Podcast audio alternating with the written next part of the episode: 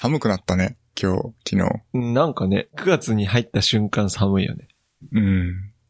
半袖だともう普通に寒ってなっちゃって、うん。上着着た方がいいかなっていうレベルだよねだけ。ど俺はまあ、まだ半袖で過ごしてたけど。うん。まあ家の中風がなければね、うん。あの、半袖でもちょうどいいぐらいだけど、意外と外にいると寒い。だけどなんか残暑厳しいらしいよ。え、そうなの？うん。またまたいつ？暑くなるらしいよ。来週、これから？再来週。うん。あ、そういうこと？うん。ああ。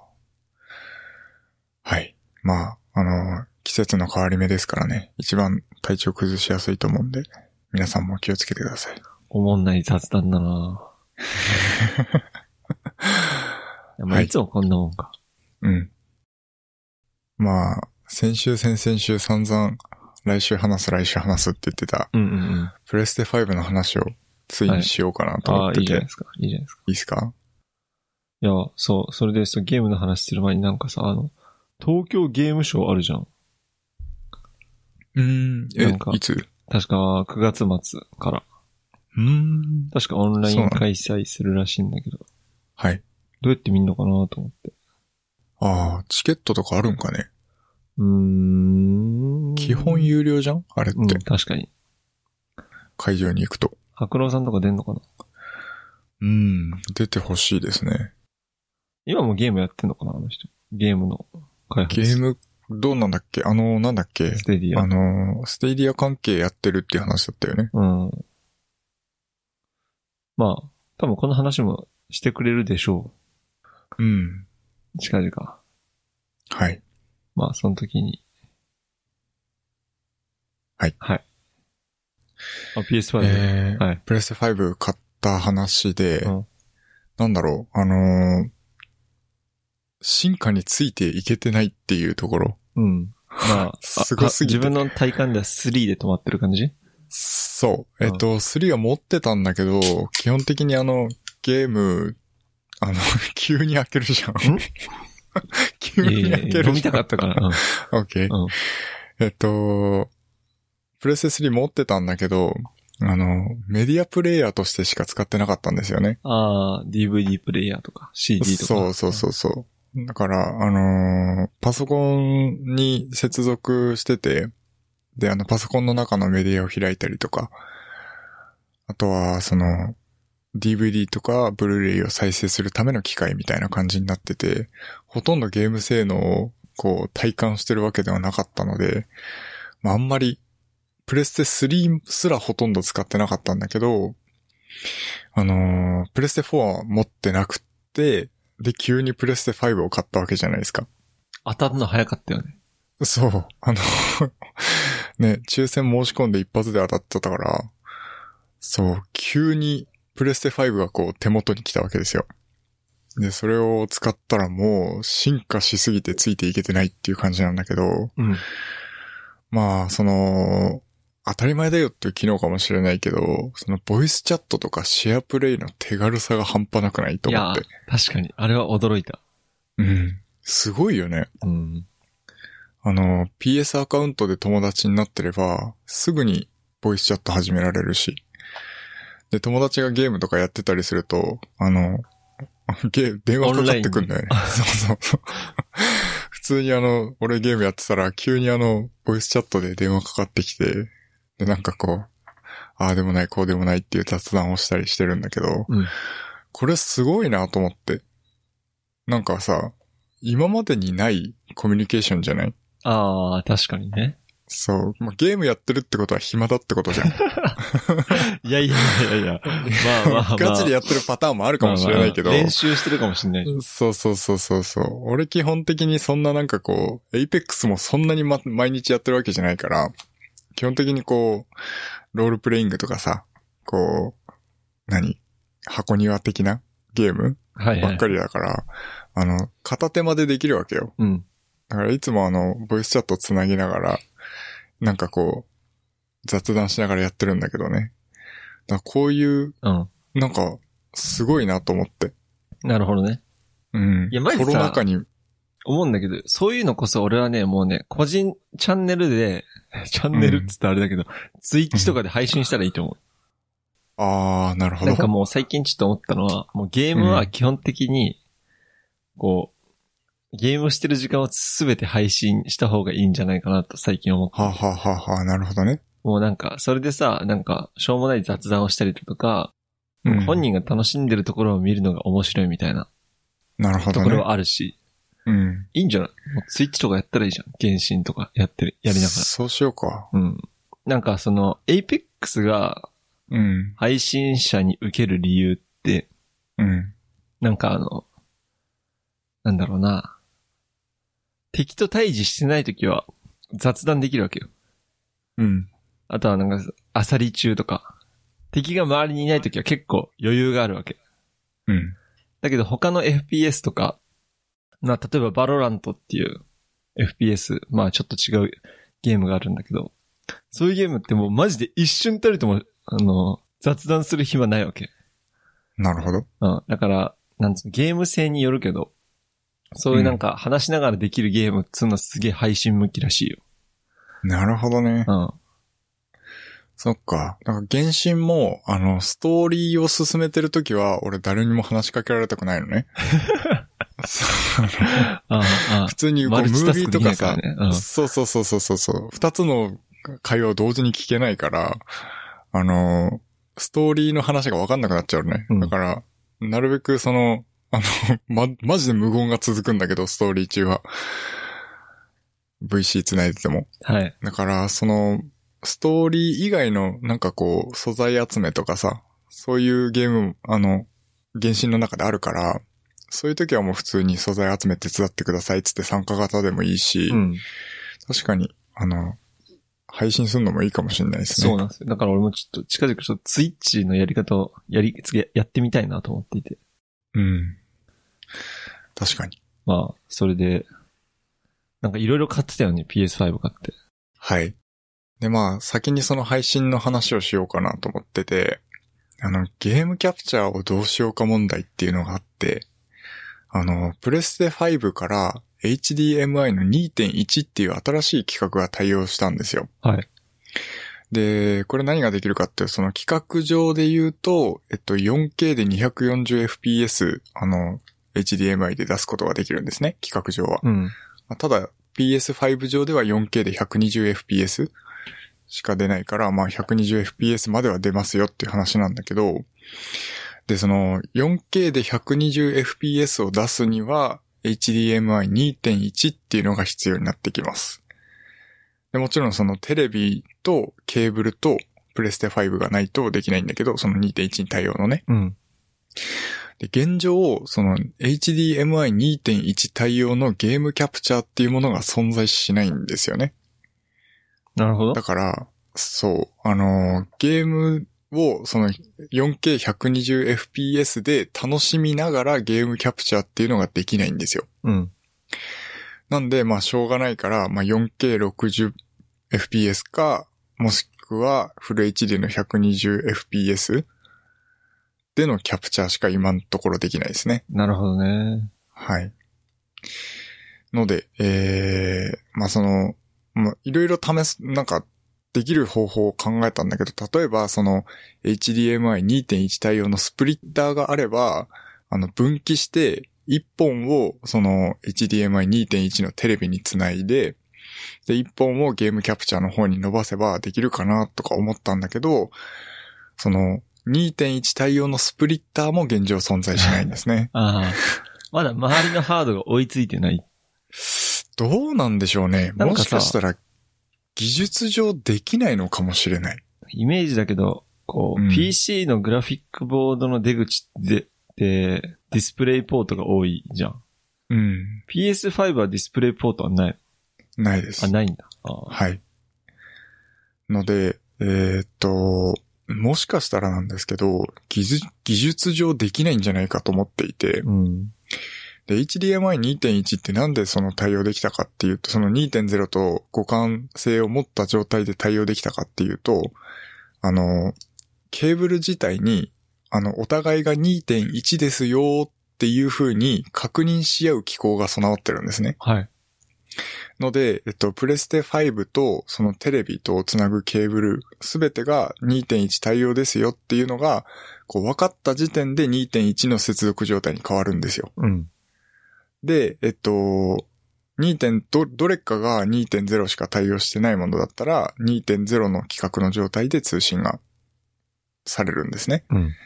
で基本的に現状そのスプリッターとかゲームキャプチャーっていうのは、あの、分岐をしなければいけないじゃないですか。はい。ゲームキャプチャーもパススルーだったりとか、その、スプリッターも分岐するためのものなので、その、お互いが2.1対応ですよっていう確認をし合うことが分岐するとできなくなっちゃうんじゃないかなと思っていて。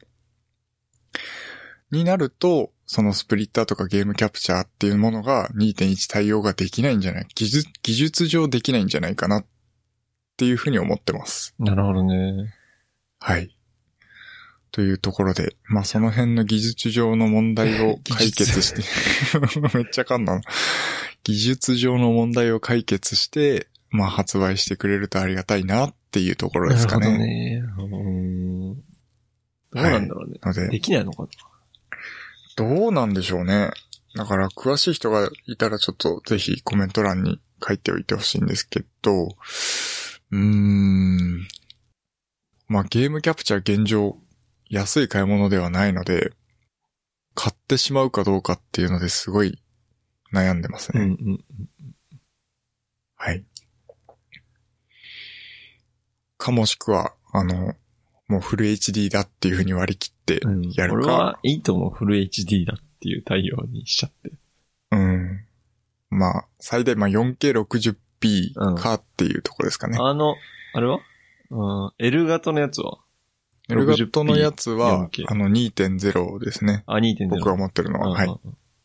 なんですけど、あの、パススルーがついてないんで、なるほど。はい。それうを、んうん、なかなかっていうとこですかね。はい。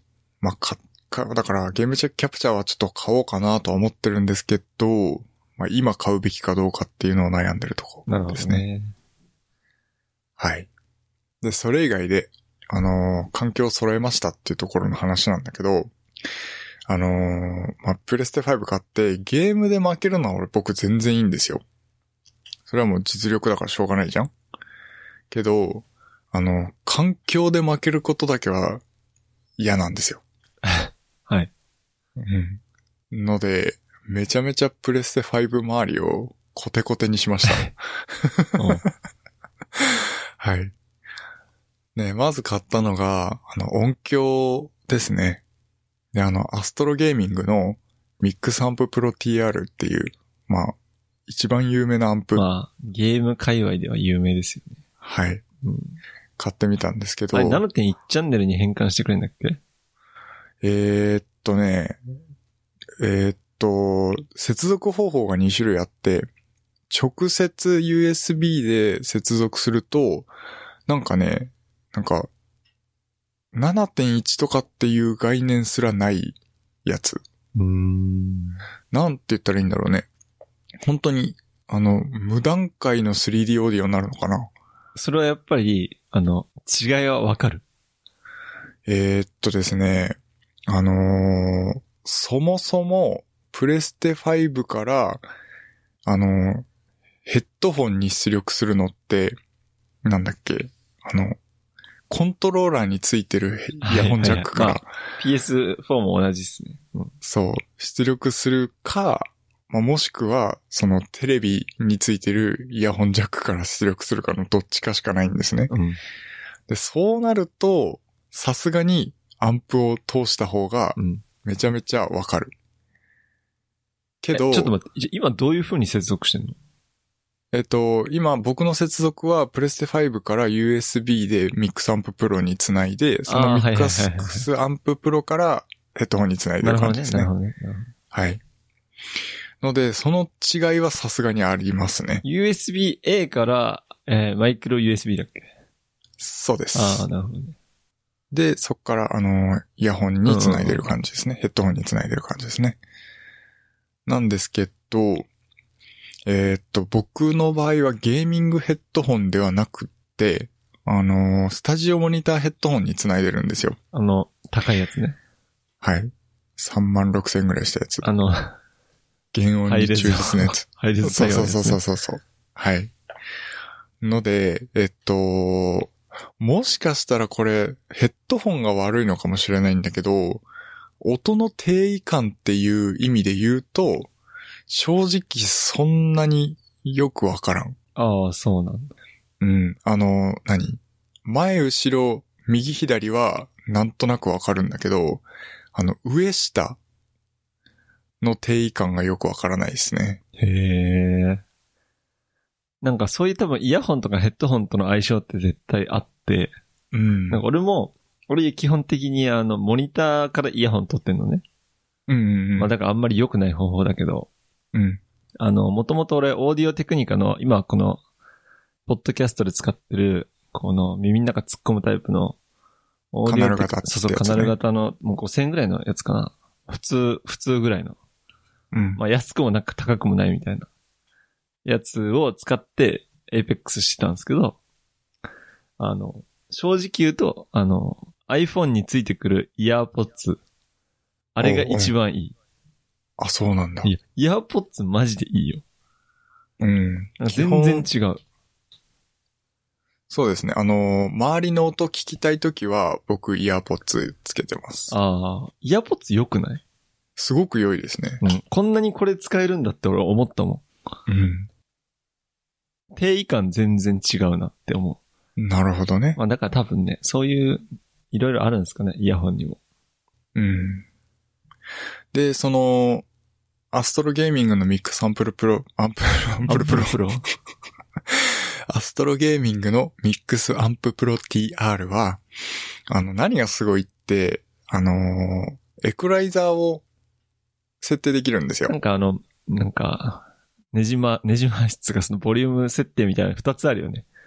ああ、あのーそれじゃなくって、パソコンにつないで、あのーあ周波数帯ごとにうん。音量を変えられるんですね。そうなんだ。はい。つまり何ができるかっていうと、その足音ら辺の音を増幅して、うん。それ以外の音を小さくするっていうことをすることによって、足音がめっちゃブーストするんですよ。まあ、まあなるほど。のでうん。あの、足音がめっちゃ聞きやすくなる。っていう。あ敵の位置とかは。味方の足音と分からなくならない。そこは、やっぱ味方の足音ってすごく小さく聞こえるようになっているので、そうなんだ。はい。あの、敵の音はめっちゃ聞こえます。まあ、足音聞こえるから強いわけではないけど、まあ、その、うん敵が近くにいるなっていうのはね。そう。なんで、そこで、こう、まあ、少し優位にはなるかなっていう。はい。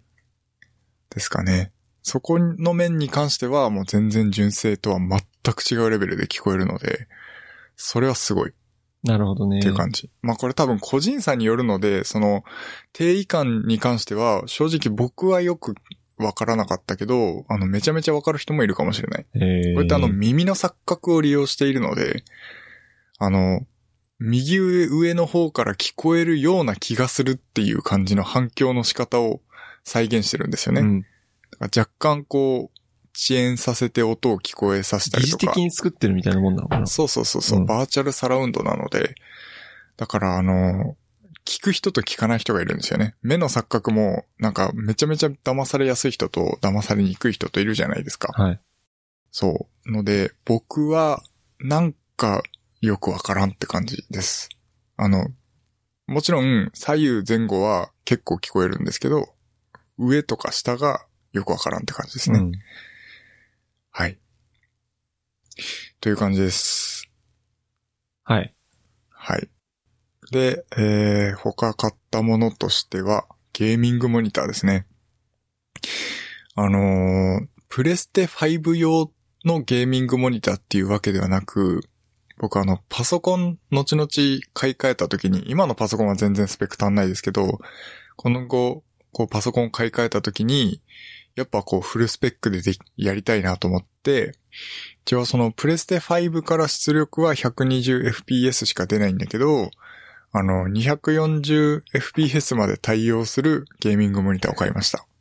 だいぶオーバースペック。だいぶオーバースペックですね。うん。これも6万円ぐらいしたかな。けー。あの、 BenQ のうん。ゾワイ、ゾワイエって読むのかな？うん。の XL2546K ってやつですね。なんかこれもさ、なんかすごい FPS 特化らしいよね。めちゃめちゃ特化ですね。だから、なんか、なんつうのうんコンテンツ消費とかにはマジで向いてないらしい。全く向いてない。あ、それわかる？もう見てわかる。えー、やっぱ視野角とか違うの？視野角もめちゃめちゃ狭いし。あ、じゃあちょっと斜めにしたら見えない感じ？すそう。だから、あの、普通にこう、背筋伸ばして見てて、で、疲れたなと思ってこう、少しこう、椅子を、な、背もたれに寄っかかったりするだけでもう全然色味が違って見えちゃうので、え。そのぐらい、その、正本当に土正面から見ないとダメですね。そうなんだ。まあ、TN 液晶なんで、TN パネルなんで、まあもうしょうがないんですけど、ただ、やっぱりその、何こう色味の変更をもともとしてるんですよ。うん。ゲーミングモニター上で、あのーなんだっけ？えっと、Apex Legends って、こう、弾ごとに色が違うじゃないですか。はい。あの辺の色の違いがめっちゃくっきりわかるような感じで見えるんですよ。そんなに？そう。まあ別に、あの、そんなに重要じゃない機能かもしれないけど、本当にこう、色の何？サイドっていうのかな、まなんだろう、武器のあれとかじゃなくて、どっちかというとさ、あの、レティクルってわかる？わかんない。あの、ADS した時に、あの、中心に来る点。はいはいはいはい。あーああいう色がよく見えると、その敵に標準を合わせ、照準を合わせやすいとか言うよね。なるほどね。うん。そうそうそう。だから、あのー赤とかオレンジはすっごいくっきり見えますね。へえ。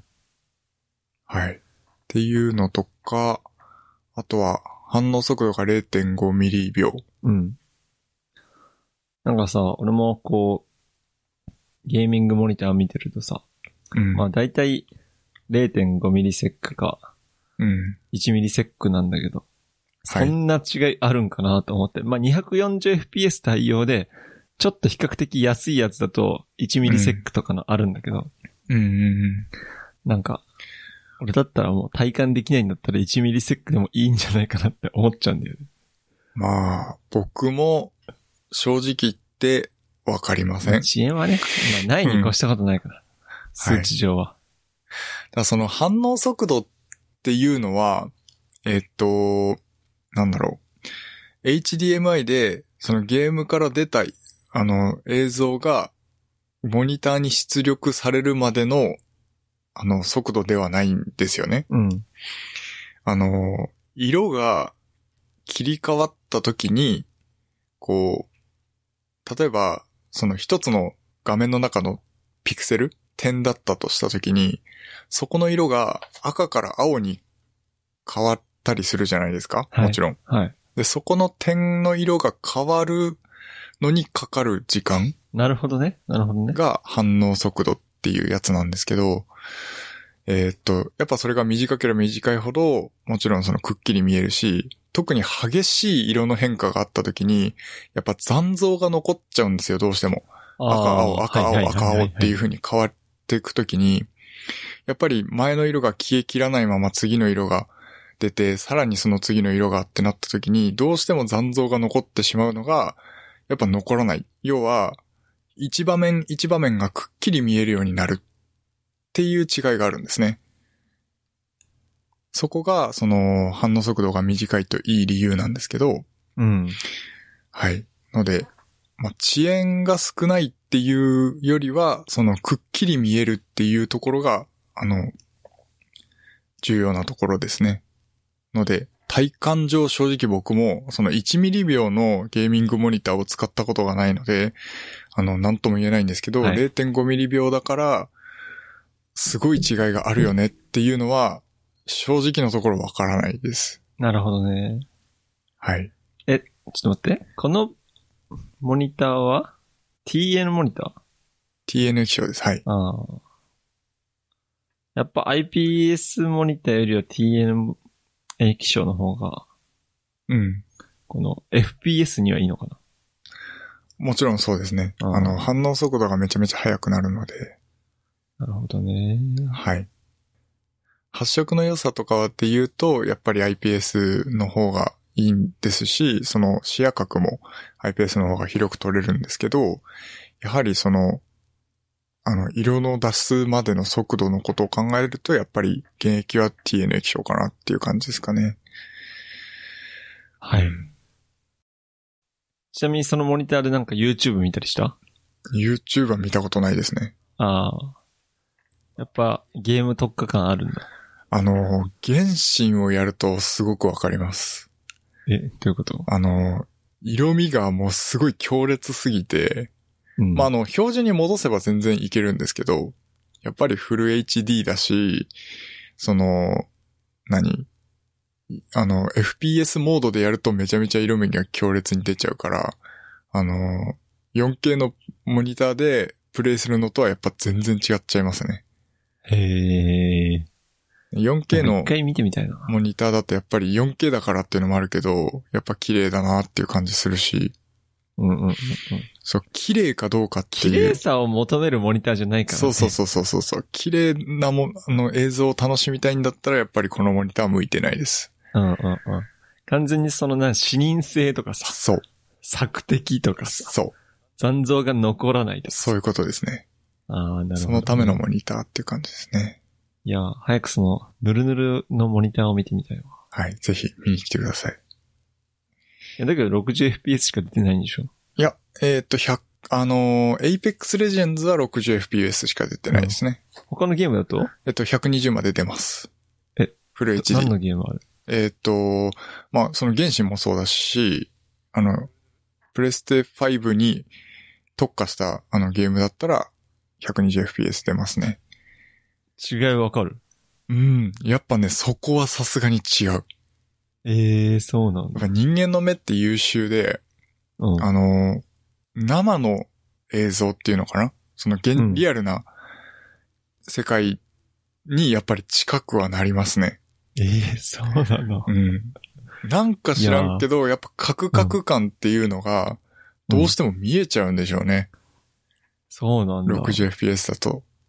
なんかそう、まず 60fps から120とかに変わると、まずそのカーソル、うん。まあ、マウスにしろ、その、うんなんだろう、コントローラーのカーソル、うん。あるじゃん。そのゲームのパッドでもさ。はい。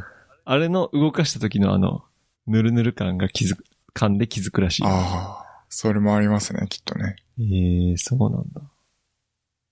はい。のでいいっ、すね。まあゲームが高、えな。うん。ゲームがそもそも違うから、やっぱ違う、あの、やっぱ違うけど、まあうん違いは分かりにくいけど、でもやっぱりその、ぬるぬる感は全然違う、やっぱり。うん。なるほどね。はい。はい。それから、あのーコントローラー周りですけど、あの、FPS フリークって知ってるかな？うん。知ってるよあのーグリグリの部分の高さを上げるやつですね。はい。はい。これは買いました。何色のやつ買ったの？今、一応持ってるのが紫色のやつとオレンジ色のやつですね。で、ついどっ、ち使ってんの？追加で白いやつ買ってます。なんでそんなフリークいや、いろいろ試してみようと思って。沼るよ、マジで。沼るよ、さすがにね。うん。沼る沼る。もう、もうだいぶ沼ってるよ。まあ確かに。この時点でその前にね。はい。で、とりあえずは今オレンジを右だけつけて使ってますけど、うん、まあ、これとりあえずいいですね。ええやはり、あのー、元々のグリグリだと、やっぱ細かいエイム操作がしにくいですけど、これつけることによってかなり、あのー本当に微妙な違いとかっていうのを、こう、操作できるようになって、やりやすいよね。非常にいいですね、これはね。あとあの、エイムリングっていうのも買いました。知らんな。エイムリングっていうのはち、ゃ買ってる。うん。その、グリグリのその FPS フリークがついてるところの、そのグリグリのとコントローラーの表面と、そのグリグリの間のところ、隙間あるじゃないですか。に、えっと、入れるスポンジみたいなものなんですけど、はいこのスポンジみたいなのその間に入れることによって、基本的にそのスポンジが、こう、効くまでのところ？うん。の中で操作するんですよね。本当に微妙な操作。ただ、あの、一瞬で後ろ振り返りたいっていう時あるじゃないですか。はい。その時に、あの、スポンジごとグッて押し込めば、そこまでいけるんですよ。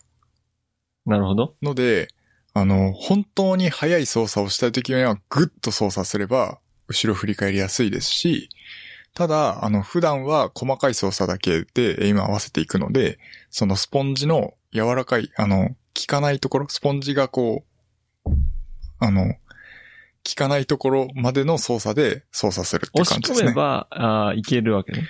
そうそうそうそうそう。なるほどね。すごい速いスピードで、後ろに振り返ったりはできるんですけど、リコイル制御はしやすくなるってことね。そうそうそうそうそう、そういうことです。多分なんかフルオートの銃撃って、右のスティックでちょっとだけ動かすじゃん。何もしないと上にこう行っちゃうから。リコイルでちょっと下げるときに、下まで行きにくいから、ちょっとリコイルしやすいかなっていう感じなのかな。そういうことですね。なるほどね。これもかなりいいですえ、ね。使ってるの？使ってます。へえ。やっぱ違うの？思ったよりいい。えち、ちなみに何のゲームで使える？あのー基本的に FPS ぐらいでしか使わないですけど、どただもうあの、取り、取ったりつけたりはめんどくさいからずっとそのままにしてますけど、うん。やっぱリコイル制御のしやすさと細かい操作と、あとは、こう、急な振り返りっていうのが簡単にできるので、なるほど。非常に良いですね。ええという感じいいで、ハード、ハード強いな。めちゃめちゃハード強くなってます。本当は背面ボタンも欲しかったんですけど、さすがにちょっとね、手出せなかったですね。ああ、あの、PS4 のコントローラーだったら純正であるけどね。はい、背面パッドあるんで、それはえ欲しかったんですけど PS5 コン、え PS5 ではい PS4 のデュアルショック4って使えないの、使えないんですよ。ああ、PS4 でも使えないんだよね。あ、そうなんだ。そうそうそ非常にこれは残念ですよね。この間さ、あの、パッド壊れたって話したじゃん。はい。そう、あの時に、うん。あの、山田電機とか見に行ったんだけど、うん。PS5 のコントローラーめっちゃ売ってるんだよ。そうだよね。そう。4のコントローラーマジでどこにもない。はい。そう、それで5のコントローラーできんのかなって調べたら、うん。使えません。互換性ありませんって書いてあっいやー、それがね、使えればなとも思ってたんですけど、使えた。ませんでしたね。ね。いや、すごいな。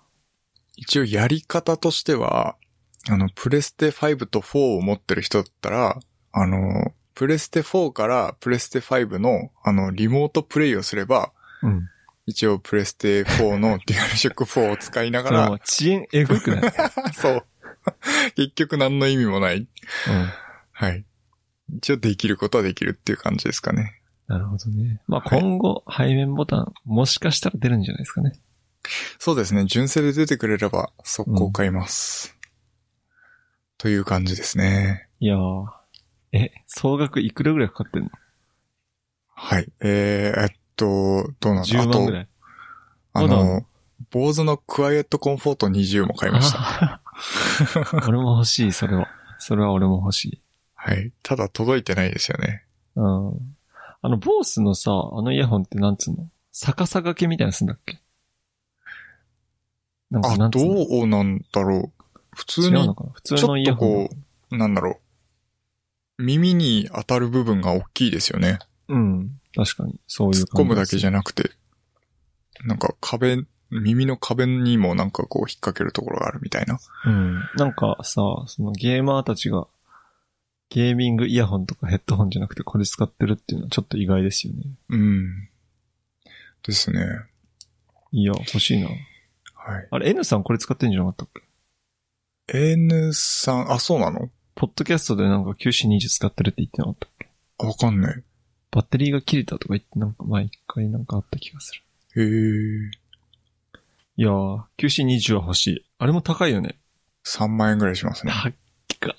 あんな型落ちなのに。本当だよね。だってあれ出たの2、3年前じゃない？うんもっと前か。すごい前だと思うん。う。ので、なんか、もう少し安くてもいいんじゃないかなと思うんですけどね。うん。マイクロ USB 端末増えたね。そう、増えちゃいましたね。このミクサンププロもマイクロ USB なんで、うん。いろいろ増えちゃいましたね。この辺がね、しゃあないけど。うん。きっとまあ、その、何？えっと、ミックスアンププロは、後継機で、あの、USB Type-C うん。対応するかもしれないですけど、きっと QC20 の後継は出ないと踏んで、まあ、無線になっちゃうかな。はい。買っちゃいましたね。なるほどね。はい。まあ、だけど名作ですよね、このイヤホンは。はい。これは、いいという噂なんですけど、まだ使ってないんでよくわかんないですね。なるほど。というので、結局総額いくらだ？だから PS5 が5万ぐらいでしょ、うん。モニターも5万でしょ？うん。ミックスアンプロは1万5千ぐらい？うん。まあ、90 15万、23万15万ぐらい。そのぐらいですかね。まあ買っ、たな。買ったな。だいぶ。まあいいんじゃないですか。はい。経済回しょう。回そう。そうですね。うん最近なんか旅行とかも行けてないし。そうなんです。俺旅行行きたいんだよね。うん。なんか最近ね、すげえ話変わるけど、旅行系 YouTuber 結構見てる。ええー、うん。それは何？今、今もやってるほのんとね、最近は行ってないけど、過去だけど、うんちょっと前、緊急事態宣言の前とかだと、うん。ちゃんと PCR 受け、受けていくみたいな。ええーうんいいですねい。や、そうですよ。まあ、こういうところにお金を使うのは別にいいんじゃないですか。うん。はい。そんでさ、俺もさ、あの、ゲーミング PC 欲しいって前から言ってるじゃん。はい。そんで、まあ、まだ買わないけどさ、今めっちゃ調べてるんだけど。うん。まあ、結局、結局自分で作らずに、まあ、PTO のサイトで買おうかなと思っていて。はい。まあ、サイトいっぱいあるじゃん。そうだね。なんか最近結構増えたのかわかんないけど、結構いっぱいあって、なんか俺がいいなと思ってんのは、なんかレベルとか、なんかフロンティアとかドスパラとかいろいろあるんだけど、うん。なんかね、結局、どこも、やっぱ今はね、グラフィックボードの値段上がってるから、大体どこも変わらん。っああ、そうなんだ。ていうのがなんか、いろんなサイトを見た感想で。だからなんかたまに、うんセールをやってるわけ。うん。秋、秋のセールとか、冬のセールとか。まあ、うんそういうセールをやってる時に買えば、いいかなって思って、だから今はちょっとそのフロンティアってところがセールやってるから、いいなと思ったんだけど。なるほど。まあ、構成とかもまあいろいろ考えてさ、俺もよくわかんないんだけど。うん。なんか、やっぱどうなんすかね。グラフィックボードとかってさ、あの、RTX3000 シリーズを買うか、うん。あの、ちょっと安い、あの、AMD が出してるグラフィックボードあるじゃん。ラデオンね。うん、あ、ラデオン、ラデオン。そう、あれにしようかとかいろいろこう、迷ってたんですけど、まあ、最終的になんかこの、Ryzen 7で RTX 3070ぐらいが、まあ、ミドルレンジぐらいでいいかなと思っていて。うん。これが今はね、このスペックでだいたい21万とかで売ってるんだよ。はいはいはい。だから、いいかなと思ったんだけど、なんかこの、Ryzen 7の5800ってやつうん。はなんか発熱がすごいですみたいなうーん。口コミがあるんですけど、なんか知ってます？あのー、ライゼン、ライゼン、結構昔なんだけど、うん。あの、ライゼン CPU ってやっぱり発熱がすごいっていうので有名なんですよね。ああ、そうなんだ。はい。なんか前も話したっけ？うん。うん、そこで焼肉を焼いたっていう動画が上が上がってたんですけど、はいはいはい。はい。そのぐらいやっぱ発熱、ちゃんと焼けちゃうぐらいに発熱はすごいですね。うん。なるほどね。はい。ので、まあ、ただやっぱりちゃんと冷却できるシステムをつ、作っておけば大丈夫じゃないかなと思いますけどね。うん。うん、まあ、パソコンって日進月歩でこう常に進化していくからさ、はい。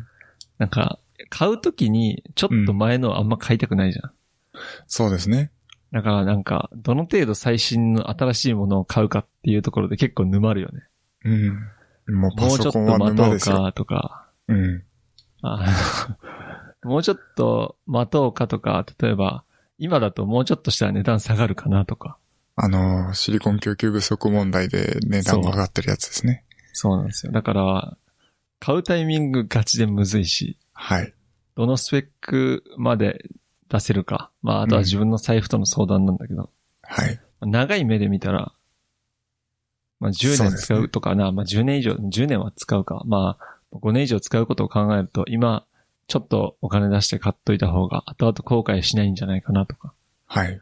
いろいろ考えるとね、まあパソコン沼だね。沼ですね。うん。まあ、アップルも沼だけど。うん。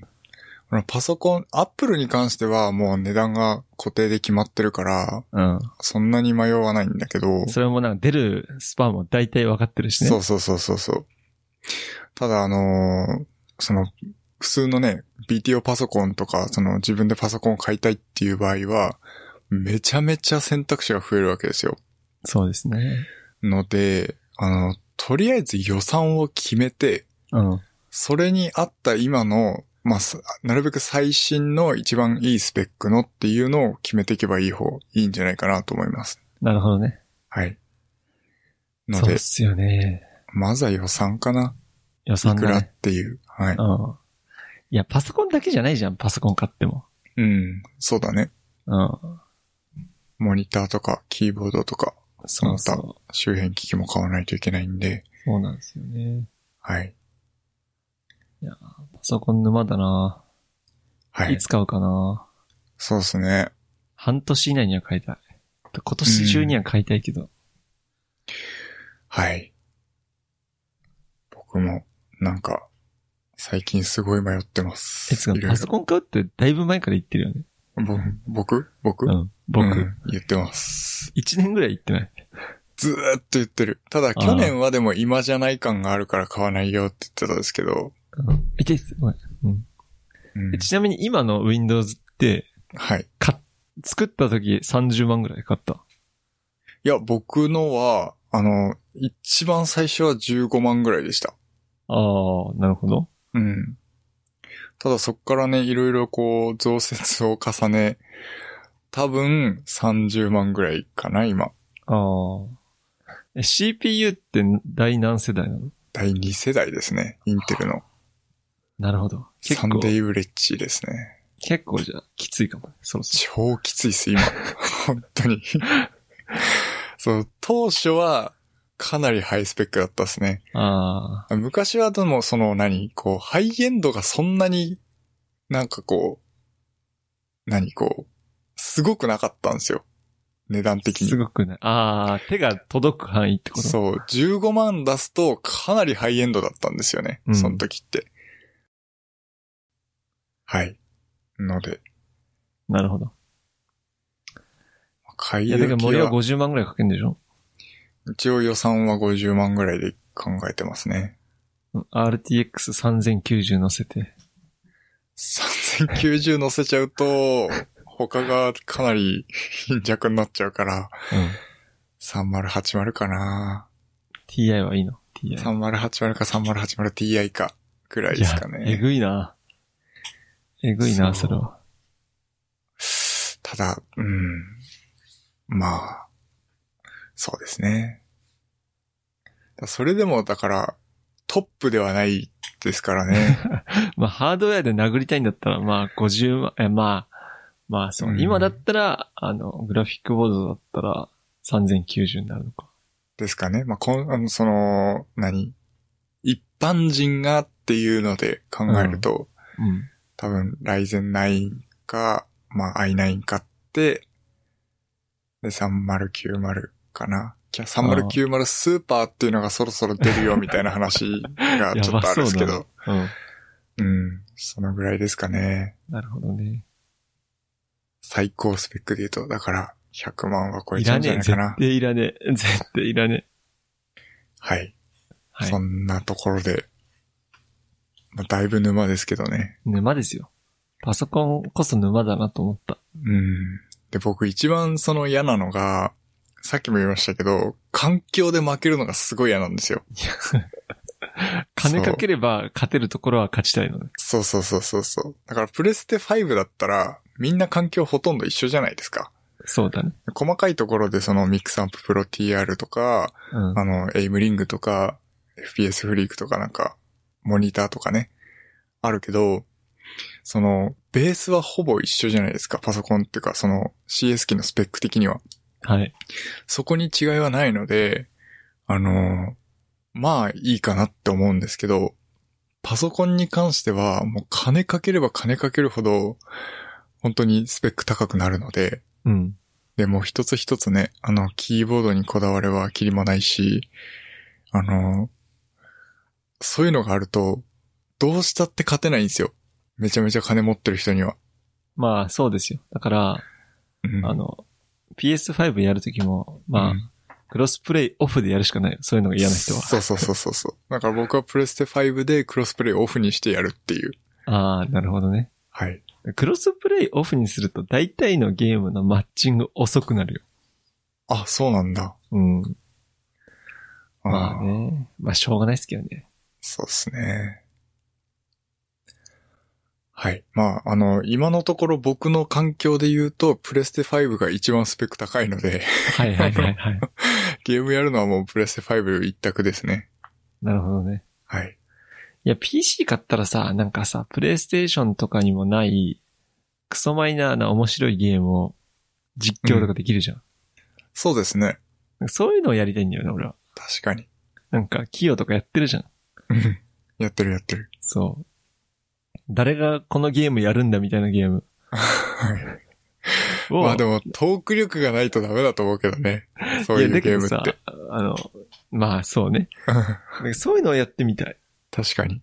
なんかさ、やっぱり、ソフトの数とかも、なんか多そうじゃない？わかんないけど。うん、べらぼうに多いと思います。べらぼうに多いよね。うん。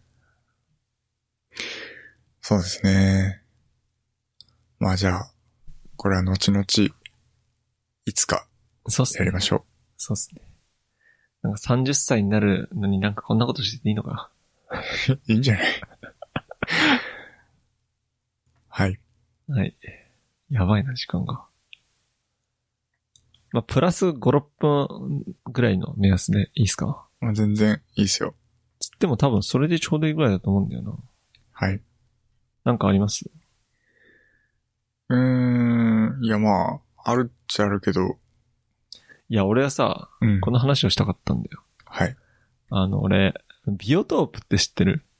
知ってるよもちろん。やっぱ知ってるよね。やっぱうんあの森尾ってさ、アクアリウム趣味じゃん。趣味だったの、まあ昔ね今も。うんまあ今過去形かな？今はあれだけど、今もあるでしょ、家に。あるあるあるうんクソでかいスイスを。クソでかいスイスありますよ。そう。そう、会社で、なんかあの、なんかビオトープを勧められて、いろいろこうすす、なんか調べてみたら、いやめっちゃ面白そうだなと思って。うん。なんか、アパートのベランダでもできますよって言って、うんまあ、ビオトープってまあどういうものか説明すると、なんか直訳すると、生物空間生態空間っへえ、知らなかった。それは知らなかったな。て言われていて、まあ、水蓮鉢とかこう鉢？うんうんなんか桶みたいな、でっかい桶みたいなのに水入れて、なんかバクテリアが繁殖しやすいような土とか砂、まあ石とか入れて、うん。うん。そこにまあ水草とか、まあはい。いろいろ入れて、まああとはそこに生態、メダカとかはい。を入れると、そのメダカのうんちを、えーうんちからバクテリアができて、その不破老廃物をその植物がろ過してきれいにしていくって、この生物の循環がそこで生まれるっていう。ので、なんかそういうのをベランダとかで、まあ基本的に、まあ、メダカの餌をあげてもあげなくてもいいみたいな。だから基本、水が減ったら足せばいいみたいな感じで放置でできるみたいなうん。やつを、まあビオトープって言うらしいんですけど、まあ、YouTube で結構上がっててさ、時々なんか、ちょっと田舎の寿司屋さんの入り口とかに、たまにあるじゃん。わかんないわかんないかな。うちの近くの寿司屋さんにあるんだよ。な。へえ。クソでかい、あの、桃ぐらいまであるうん。鉢があって、うん。なんかその中になんか魚とかの水草めっちゃ入ってんだけど、苔だらけで。はい。なんかああいうのをちょっと作りたいなって思ってんすよね。なるほどね。よくないですか？まあ、まあ、いいんじゃない？なんかさ、その、日陰だと光合成はできないじゃん。うん。だから適度に日は当たった方がいいんだよね。まあ、そうですね。うん。なんかそんで、いろいろ調べるとこう、水草入れすぎると、水中の酸素量足らなくなって魚が死ぬから、うん。なんか水草は、まあ、基本的にそんな入れすぎは良くないみたいな。まあ結構なんか奥深いところもあって。そうですね。だからちょっと実家の庭で一回やってみて、はい。よかったら、アパートでもやってみたいなと思って。はい。いや、森をやんないの、ビオトープ。まあ、その、なんていうのかな、難しさを知っちゃってるんですよ。難しいんすか？あれ。超簡単だよって言ってたんだけど。その、なんて言うんだろう。自然の空間を、うんあの小さい限られた空間で再現するって、実はめちゃめちゃ難しくて。そうなんだ。はい。だから、その、なんていうのかな。水が少なければ少ないほど、もちろんだけど安定しにくくなるわけじゃないですか。あはいはい。ただ、そのビオトープっていうのは安定をさせなきゃいけなくなるんですね。じゃないと、まあ、植物が枯れたりとか、あとはその生物が死んだりとかっていう、なってしまうので、バランスが崩れるとね。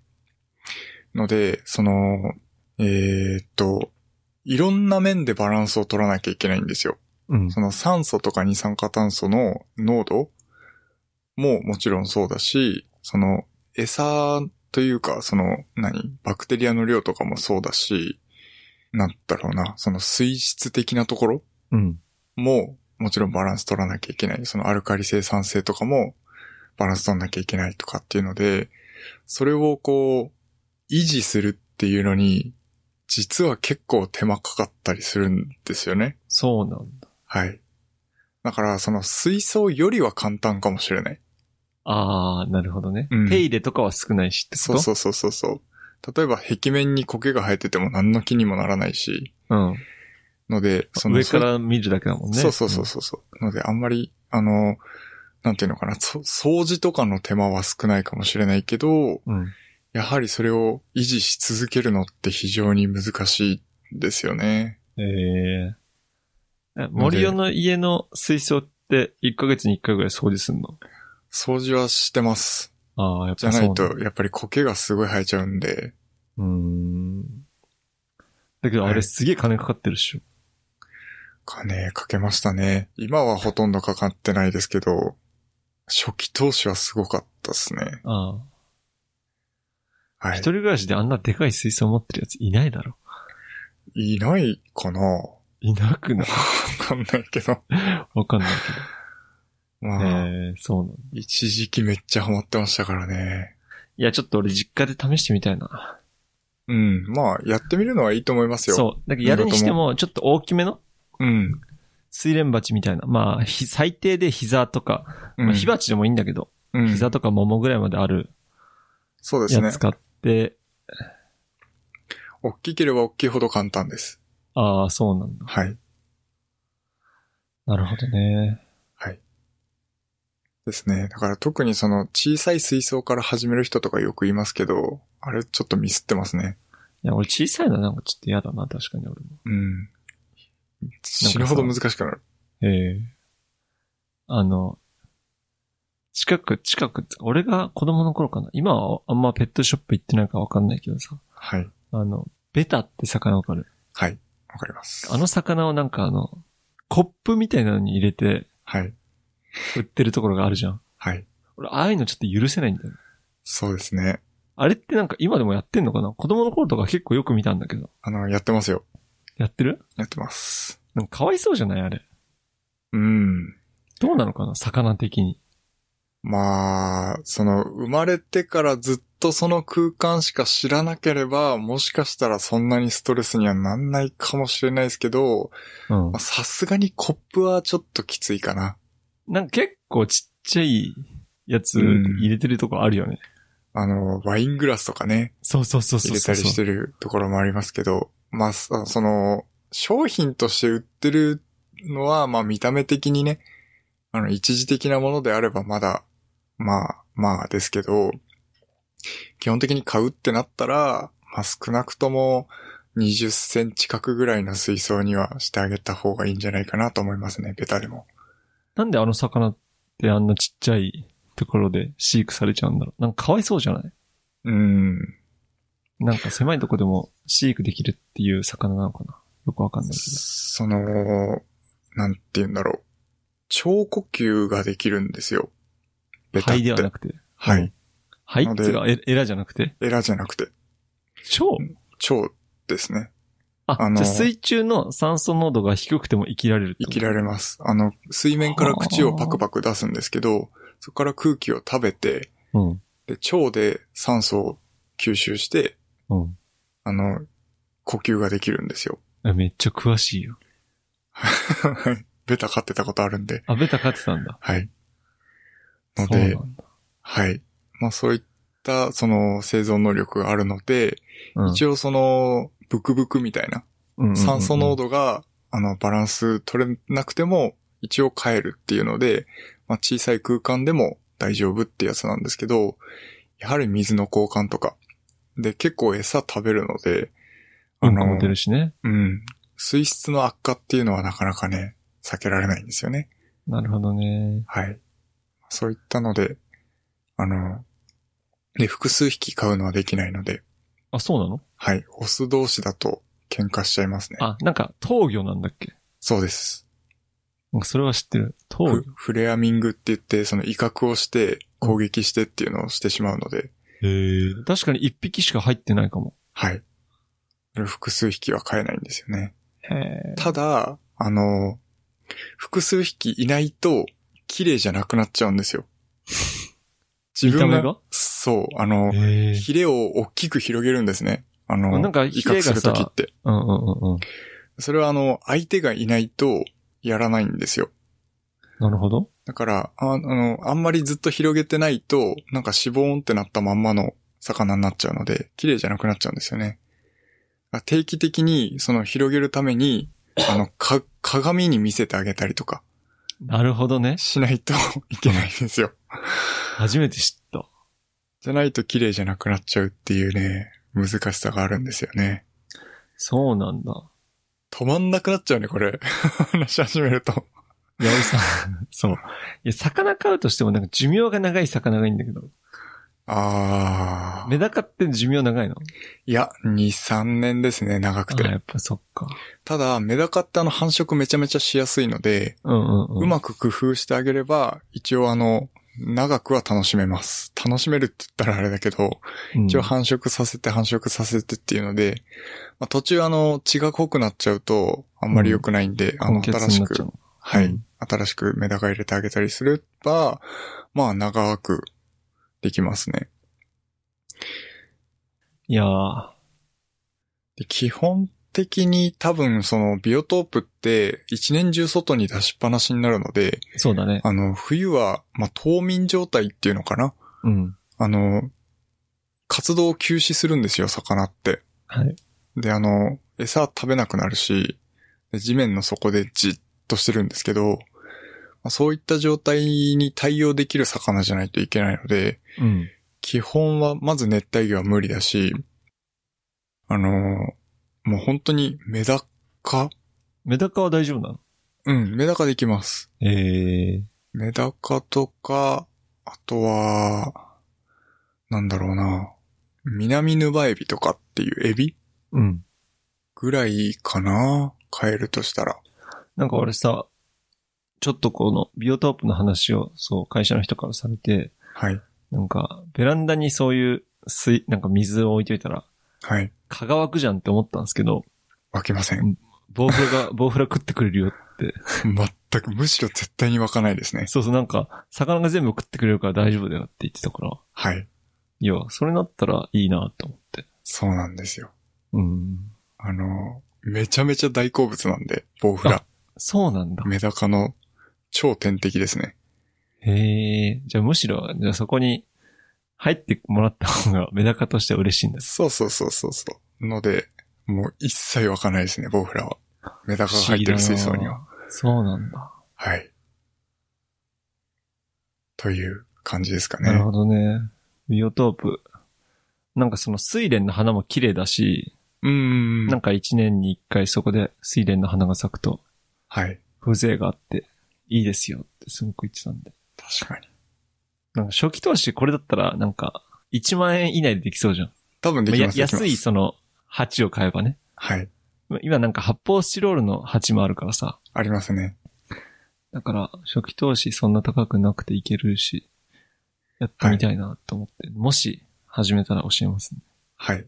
ぜひ、その話聞きたいですね。うん。だから、いろんな、やっぱりこう、障壁があると思うんで、それを乗り越えるだけでも 楽しいと思いますよ。なるほどね。いや、俺さ、はいあんまり実家でやるとして、はい。低いこう鉢にしちゃうと、野良猫めっちゃいるから、あー、猫は。野良猫が、なんか、もし、なんか、水、結構、なんか水飲んだりとか、うん。なんかメダカもいるからどうなんだろうと思って手突っ込んだりだとか。はい。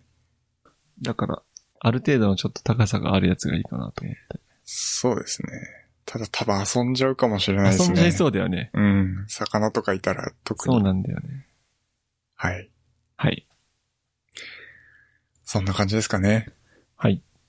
だいたい1時間かな。だと思います。はい。じゃあ、終わりにしましょうか。はい。えー、本日のショーノートは、hpk.jp スラッシュポッドキャストスラッシュ049で公開しております。ので、よろしくお願いします。えー、お相手は森尾と、旬でした。それでは。それでは。